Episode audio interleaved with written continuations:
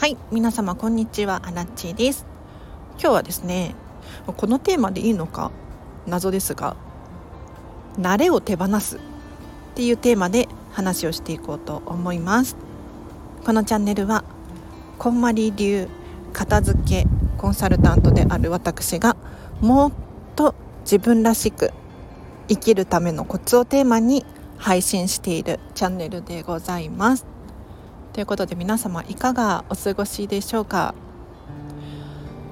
あらちゃですね。最近眉毛。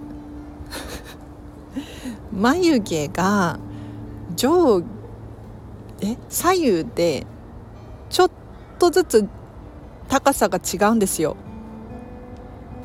これについて本気で悩んでおります。ということで今日の本題いきましょう。今日はですね慣れを手放しましょうという話でございます。人間ね生きていれば必ず慣れが来るんですよ。例えば、まあ、新しい環境、まあ、お家引っ越しましたとか子供生まれましたとか仕事変わりましたとか最初のうちはね新鮮でもうあれもこれも学ぶことがたくさんあって大変だななんて思うわけですけれどもそうこうしているうちに体が慣れてきて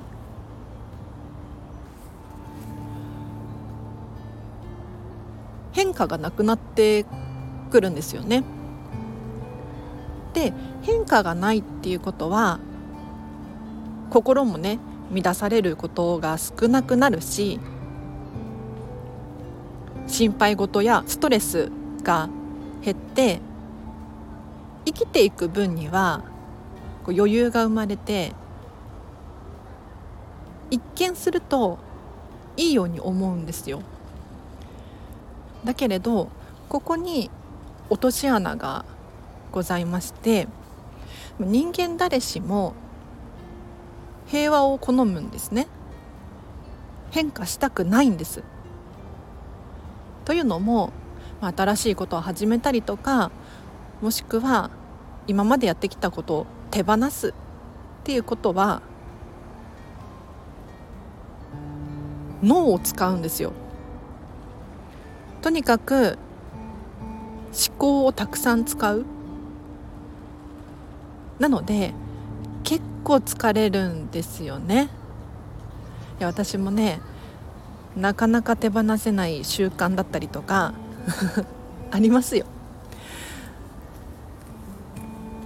じゃあこの慣れっていうものを手放すとどんな未来がな待っているのか。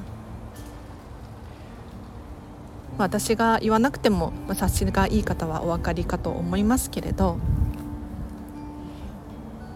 慣れを手放すとですね新しい環境に身を置いたりするわけですからまた一から学ぶことが多くなるんです。でこれはもちろんストレスがあったり不安があったりします。だけれど成長があるんですね。皆さんどっち取りますか？今現在この村で生きている分にはすごく平和ですと。もうルールも分かっていて人間関係とかも安定している。けれど実は一つ向こうの山を越えたらもっと豊富な食料があるんですよ。にもかかわらずこの山を一個越えるのが怖いんですよね。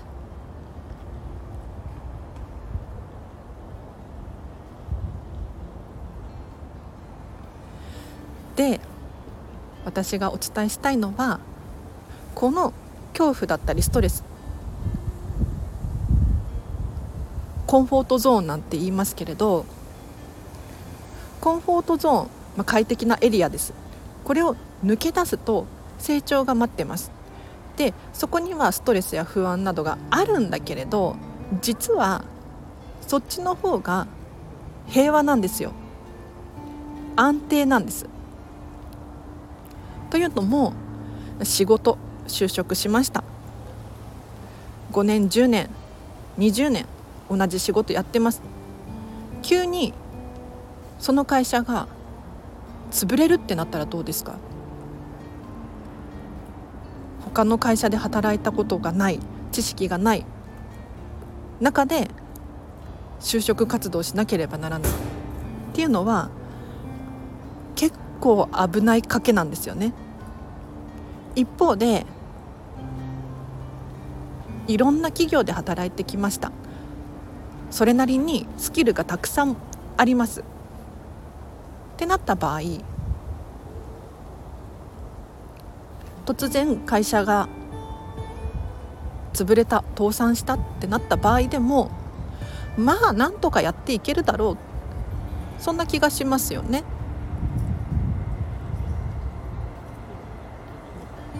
皆さんコロナを乗り越えてここまで来たのですごく身をもって理解できる人多いと思いますが今時一個の仕事だけをする。ここに安心があるかと考える人少ないと思うんです。やはりたくさんパラレルワーク副業することによってその方が1個ダメになってももう1個があるじゃないかと。安心要素があるわけですよ。なので今日はですねもし皆さんが今慣れ親しんでいるものがあるんだとしたらそれはもしかしたら手放してしまった方がいいのかもしれないっていう話をさせていただきましたがいかがでしたでしょうか？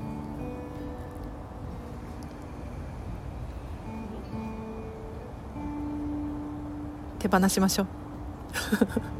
ちょっとね私宣言があります。これ宣言しちゃって大丈夫かな？私かねてからかねてよりミニマリスト気質だっていうふうに皆さんにお伝えしているんです。で割とねお洋服も30着35着前後をキープしているしお化粧品は4個しか持ってないしなんだけれど皆さんがイメージしている本当のミニマリスト YouTube だったりとか画像検索すると何にもないお部屋ってあるじゃないですか。あの様子とはかけ離れてるんですよね。なんだけどねやっぱりちょっとミニマリストになりたいなと。思うので今年中に物をもっと減らそうと思います。はい。言っちゃった。大丈夫かな、うん、なので第一歩として今月中に本を売り切る。本売り切ります。あの全部ではなくって今ねフリマアプリで出品中の本があるんですよ。なんだけれどこれがなかなか売れなかったりするんですね。でも売れなかったらもういいやと思って今月中に売れなかったら全部ブックオフに持っていこうと思います。でさらに